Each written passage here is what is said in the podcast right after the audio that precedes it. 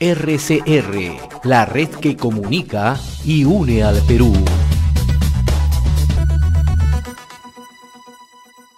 Nos trasladamos inmediatamente a Talcusco, allí como es habitual, siempre con la atención del caso, siempre permite esta comunicación con RCR el doctor Fausto Salinas, abogado y analista en temas políticos. Qué gusto saludarlo, doctor Salinas, muy amable.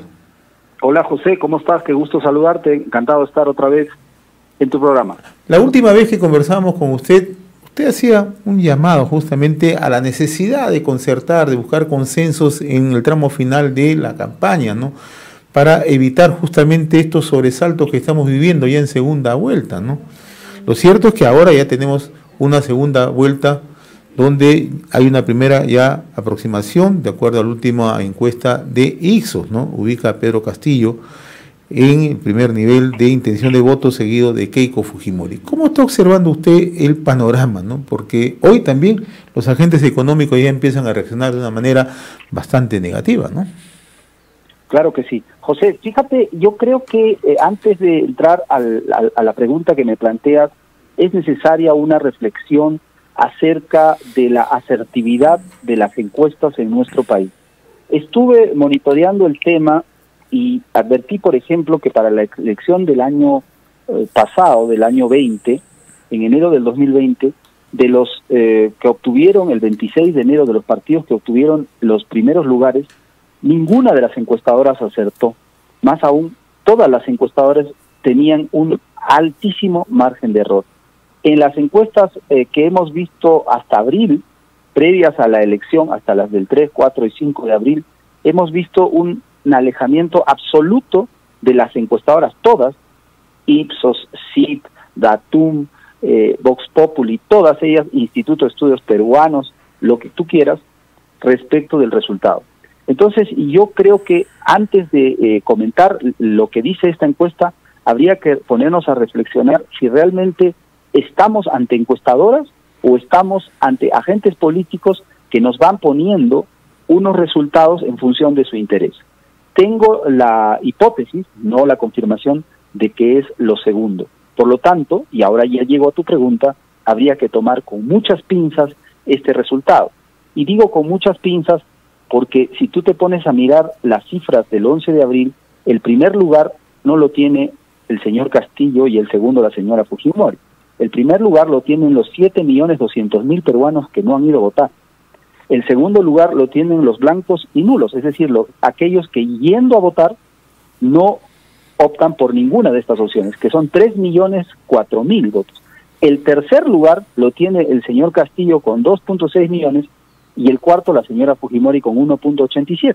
Entonces la primera conclusión, mi querido José, que tus eh, televidentes, oyentes, radio oyentes tienen que tener claro, es que ninguno de estos señores tiene licencia para matar licencia para girar el Perú en 180 grados, cambiar la economía, cambiar la política, cambiar la constitución. Para poner, y con eso termino, para poner las cifras en exacta magnitud, el señor Castillo tiene el 11.02% del padrón de electores de 24.257.000 votantes y la señora Keiko Fujimori el 7.7% de ese padrón. ¿Tendrían ellos derecho para poder, como Adán, volver a inventar el mundo? Obviamente no ellos son los que por la ecuación política pasan a la segunda vuelta, pero no tienen derecho a matar. Entonces, en este contexto, yo miraría con mucho cuidado esta encuesta, que es una encuesta de reacción inmediata, y que eh, hay que mirar con calma lo que se viene. ¿Por qué? Porque recién, y con esto marco la, cancha de lo que se viene, recién vamos a saber quiénes están en, en la competencia. Y la competencia no es, José, entre Keiko Fujimori y Pedro Castillo la competencia es entre Keiko Fujimori y Vladimir Cerrón, el dueño, amo, fundador, líder, ideólogo y secretario general de Perú Libre, que encontró un candidato en el señor Pedro Castillo para que lidere la representación. Entonces hay que ir a la verdadera eh, disputa y cuando vayamos a la verdadera disputa veremos que es una disputa entre democracia y dictadura comunista.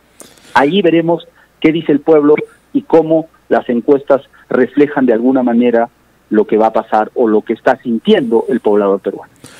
Ahora, el último fin de semana, Mario Vargallosa, a través de un pronunciamiento público, primero ha hecho un enjuiciamiento a la situación política del país, porque hemos llegado al estado de cosas, pero a la par también ha dicho hay que votar por el mal menor, y ya ha inclinado su apoyo a Keiko Fujimori. Le hago este preámbulo ¿por qué? ¿no?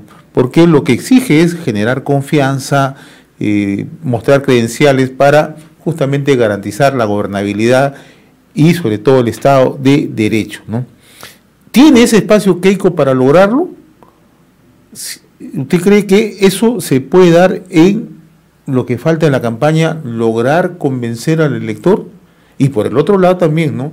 ¿Qué, digamos, qué puede exhibir, ¿no? Pedro Castillo para seguir justamente tratando de ganarse la votación de este sector que está votando por él, ¿no? Eh, mira, José, hagamos una separación entre el análisis político objetivo y la intención de tu comentarista. Entonces, objetivamente, lo que debiéramos tener es a dos candidatos que se acercan al centro para tratar de capturar la votación que está en el centro del país o en, en los sectores de centro derecha o de centro izquierda. ¿Por qué? Porque el señor Castillo optó por la estrategia de radicalizarse y le robó la elección a la señora Mendoza, que más bien se destiñó, se eh, cambió de peinado, se cambió de color y quiso robar el voto de centro y no le funcionó. Entonces, lo lógico sería que estos candidatos atemperen sus posiciones y se vayan hacia el centro para conseguir a la centro izquierda, a la centro derecha, al votante indefinido, a ese que vota a última hora. Pero eh, aquí veo que lo que está sucediendo es que quien está haciendo eso de alguna manera es la señora Fujimori. Ella está dando mensajes tranquilizadores, llamar a su archienemigo, el señor Mario Vargas Llosa, agradecerle y decirle que le dará los compromisos democráticos que él está pidiendo, es una señal en esa dirección. Pero el, la otra candidatura, la del señor Vladimir Cerrón, está más bien mostrándose cada vez más radical. Está apostando a la estrategia de que el peruano, cansado, fastidiado, con dos años, tres años de gobierno caviar, quiere un cambio radical en la salud, en la economía de la población y que apelando a estas eh, ideas fundamentalistas podría aglutinar más. Yo creo que objetivamente el peruano no es un peruano radical. El peruano va a buscar esa opción equilibrada de centro y quien se acerque más al centro va a tener más oportunidades de conseguirlo. Eh, entonces, eso es lo que objetivamente veo. Ahora, ¿qué cosas deberían hacer? ¿Qué deberían hacer? Creo yo que el señor Castillo obviamente lo que debería hacer es lo dicho, es decir, debería deslindar de Vladimir Cerrón si quiere tener alguna viabilidad. Es decir, decir, bueno, el señor Cerrón es un agente del castrismo, ha vivido años allá, ha trazado una estrategia minando en diversos sectores la presencia castrista, pero yo soy diferente.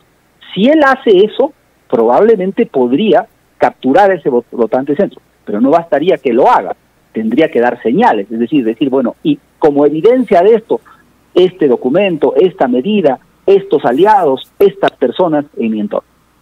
¿Qué debería hacer la señora Fujimori? La señora Fujimori tiene que dar credenciales de que esa ah, agrupación monstruosa que ha construido el relato izquierdista desde el gobierno del señor Kuczynski para poder enfrentar al Congreso, no es tal. Y debiera mostrar, por ejemplo, la evidencia concreta de que ella está procesada por haber recibido dineros para su campaña, mientras que el señor Vladimiro Cerrón está sentenciado a cuatro años, que fue rebajado por la sala a tres años ocho meses, por haberle dado a un consorcio llamado Altiplano 850 mil soles, es decir, un acto típico de corrupción regional. Entonces, eso es importante poner de manifiesto, es decir, quiénes están en juego. Esas serían las estrategias que deben hacer y el peruano tendría que ir un poquito más allá y mirar, o sea, en el Fujimorismo fusilaban a las personas, desaparecían homosexuales, desaparecían medios de comunicación, los cerraban, estatizaban las empresas, le quitaban la propiedad a la gente? No. ¿Qué haríamos en el escenario de que el señor Vladimir Cerrón sea el presidente? Porque él va a ser el presidente de facto. Él, sin ningún, sin ningún empacho, sin ningún complejo, sin ninguna preocupación, dice que nos va a quitar todos. Es decir, habrá que cuidar hasta mis gafas porque ya no serán mías. Ahora todo es propiedad eh, social, ya no existe la propiedad privada usted dejará de ser propietario de su computadora, de su medio de comunicación, Ni qué decir de los medios de comunicación, porque los medios de comunicación están al, abro las comillas, estarían al servicio de la revolución y al servicio de la liberación. Esas son pamplinas que usó Fidel Castro, que usó Raúl Castro, que usó Chávez para justificar la ausencia de libertad de expresión. Entonces, el peruano tiene que ir a mirar eso con cuidado y ver qué quiere. Y allí, pues, definirá lo que corresponde. Entonces, los objetivos lo he dicho al inicio y esto es lo que creo que podría pasar y cómo podrían jugar el partido los dos grupos en disputa. ¿Y cómo pesan los votos anti que hay en los dos lados, no? Anti, gente que no quiere votar por Perú Libre y también el antifujimorismo que se ha acentuado bastante en los últimos años, ¿no? Bueno, ese era el riesgo de llevar de que la derecha, tú sabes que yo soy un liberal. Así es. Yo he votado y he hecho público mi voto por Hernando de Soto, creía que el Perú estaba cerca de tener una oportunidad liberal. Algunos amigos me decían, Hernando de Soto es una persona muy excéntrica, muy frívola, de repente no es la persona más indicada, pero bueno, ok, yo opté por esa línea, porque además creo que el antivoto de la señora Fujimori es un hándicap muy complicado que hace que esta elección tenga el nivel de suspenso, de peligro, de cuidado que estamos viendo. Porque esos peruanos que han aprendido a odiar al Fujimorismo son capaces de poner al demonio en el gobierno con tal de no poner a un Fujimori. ¿Por qué? Porque en el relato de ellos, ellos ya han convertido a Fujimori en lo peor que existe. Y ese anti los nubla. Y no les importa lo que pueden eh, poner al frente. Y lo que están haciendo es una actitud bien irresponsable de tratar de edulcorar, de tratar de pintar bien, de tratar de interpretar lo que el señor Castillo y el señor Cedrón no han ni siquiera eh, disimulado. O sea, ellos dicen somos marxistas, leninistas, comunistas, queremos la propiedad estatal, queremos la estatización, la nacionalización de todo. Entonces, si el peruano anti no analiza eso y su odio lo lleva a votar por quienes no juegan el sistema democrático, si no fuera de él, estamos ante un escenario muy peligroso. Lo que debieran hacer estos peruanos en todo caso, por lo menos, es quedarse al medio, en el voto blanco o en el voto nulo, pero no hacer que su anti los lleve a respaldar una opción que es abiertamente antidemocrática. Porque fíjense, ellos dicen claramente esto, vamos a llegar al poder y luego nos vamos a quedar. Las elecciones para todo el libreto autoritario latinoamericano marxista son una coartada, son una coartada para llegar al poder. En la Sierra Nevada se llegó con fusiles y con revolución. Ahora no, ahora se engaña al pueblo y se llega con el voto y de ahí te quedas. Chávez, Morales, Ortega, Correa, puedo seguir.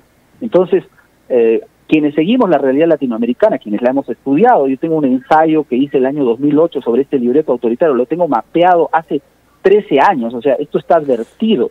Pero claro, eh, lamentablemente los peruanos pues están más ocupados en el TikTok y en formas de acceso al conocimiento tan limitadas que no analizan esta situación. Y ese es un problema muy serio que puede poner en riesgo nuestra estabilidad democrática. Ayer Jaime Altados hace una reflexión en Lampadia respecto a la gobernabilidad en el país, ¿no? Usted es colaborador también de Lampadia, ¿no? ¿Hacia dónde vamos, no? Porque en este escenario uno de los dos es presidente a partir de eh, 28 de julio, ¿no? Juramenta, ¿no? ¿Qué espacios tenemos para la gobernabilidad? ¿Confrontados, fragmentados?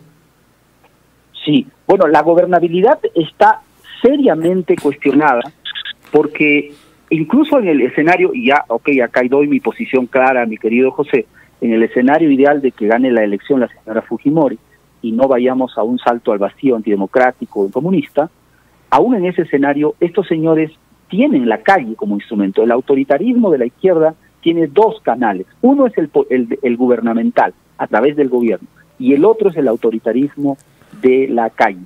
Y entonces ellos van a iniciar todo un proceso de desestabilización, como decía algún amigo, eh, van a querer hacer su revolución de octubre.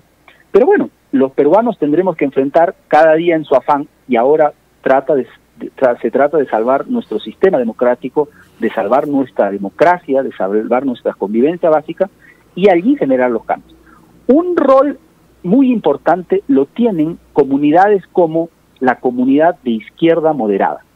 Yo creo que la señora Mendoza no está dándose cuenta del rol que tiene o simplemente está dejando en evidencia que es más chavista de lo que imaginamos inclusive. A mi juicio, ella fue utilizada en esta elección por el chavismo. Fue puesta como el buque de insignia chavista para que todos apuntáramos a ella. Y sí, debemos decirlo, hemos logrado que ella no pase a la segunda vuelta, la hemos desenmascarado y le hemos mostrado lo que es. Pero no advertimos que el chavismo jugaba con dos caballos y el segundo caballo venía por detrás. Entonces, la señora Mendoza, si es inteligente, debiera darse cuenta que ella ha sido utilizada en este, en este ajedrez internacional. Y ella tiene que optar entre lo siguiente. Si quiere vivir políticamente, ella debiera ser la primera en votar por Keiko Fujimori y todo su movimiento, porque ella podría convertirse en la lideresa de una oposición democrática de izquierda que converse con la democracia, que converse con el mercado y que juegue el partido dentro de la cancha. Si ella, siguiendo los dogmas del libro, siguiendo el libro de Mao o, las consignas de la Internacional Comunista, que seguramente le aconseja a su pareja, el señor Millones, que es un agente cubano, ella se va a ir con, con el señor Cerrón y el señor Castillo, a, a cambio de alguna sinecura, de a, a cambio de algún ministerio, a cambio de una cuota de poder. Pero ahí desaparece políticamente y no tiene opción democrática. Existe un millón de peruanos, existen un millón de peruanos que creen en una opción de izquierda. No es la mía, probablemente no sea la de tus oyentes, pero ellos no quieren una opción comunista. Y esa opción de izquierda no es viable en una dictadura comunista. Sí es viable en un gobierno democrático con todas las imperfecciones que tendrá el fujimorismo, porque el fujimorismo tiene pues algunas taras, ¿no? Pero a pesar de ello será un gobierno dentro de la cancha, dentro del terreno, y allí podría tener un rol importante. Veremos cómo actúan, veremos qué visión hay o simplemente si el afán de llegar al poder a como del lugar le hace irse para otro lado. Pero es un grupo importante que puede tener un rol, no sé si determinante, porque la derecha tiene una votación fuerte de 7 millones de votos, si sumas toda la derecha orgánica y partidos como Podemos o Alianza por el Progreso, y ese, ese, vota, ese esa votación es importante. Pero podría ser también gravitante lo que haga la señora Mendoza desde su perspectiva. Ahora, en esa línea siempre hemos visto que en segunda vuelta los líderes políticos que quedan rezagados siempre dicen vamos a dejar en libertad a los votantes, ¿no? Entonces, esta es una hora de definiciones, ¿no? Y aquí... Sí, claro que sí. José, esta es una hora de definiciones. Yo por eso nunca soy candidato, no soy, no pretendo conquistar el voto. O sea, llega un momento en que el peruano se tiene que definir tiene que decir lo que piensa. Los políticos se cuidan porque están pensando en el futuro. Entonces dicen, yo digo que dejo a mis votantes a que vean lo más conveniente. ¿Por qué? Porque así estoy como Poncio Pilatos, lavándome las manos y no soy responsable de lo que pasa. No, hay que fajarme. Por ejemplo, yo que soy un activista liberal, hice campaña para que la señora Mendoza no pase a la segunda vuelta del año 2016 y aposté por el caballo del señor Kuczynski y se consiguió que el señor Kuczynski llega que me equivoqué, perfecto. Me equivoqué porque el señor Kuczynski no tenía el vuelo y la, y la dimensión que todos esperábamos, pero sí le cerramos el paso a la izquierda. Y en segunda vuelta opté por la señora Fujimori porque la señora Fujimori tenía mayoría en el Congreso y sin mayoría en el Congreso no se puede gobernar.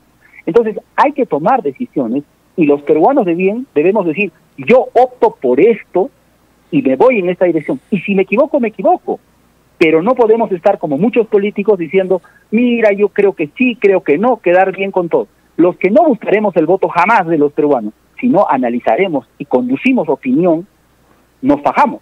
Y en este caso, más allá de la discrepancia con la señora Fujimori, yo no he sido funcionario del Fujimorismo, no he recibido un sol del Fujimorismo en mi vida, pero hay que votar por ella, no tenemos otra opción. O sea, es la democracia versus la dictadura. Vamos a traer la dictadura con nuestro voto sería una locura, mi querido José. Entonces, hay que decirlo, con todas sus letras, y los políticos que están cuidando su futuro, a mí me preocupa mucho, porque este es, como tú bien dices, momento de definición. Doctor Fausto Salina, como siempre muy reconocido por esta comunicación directamente desde el Cusco con RCR. Le agradezco la gentileza, un abrazo. RCR, la red que comunica y une al Perú.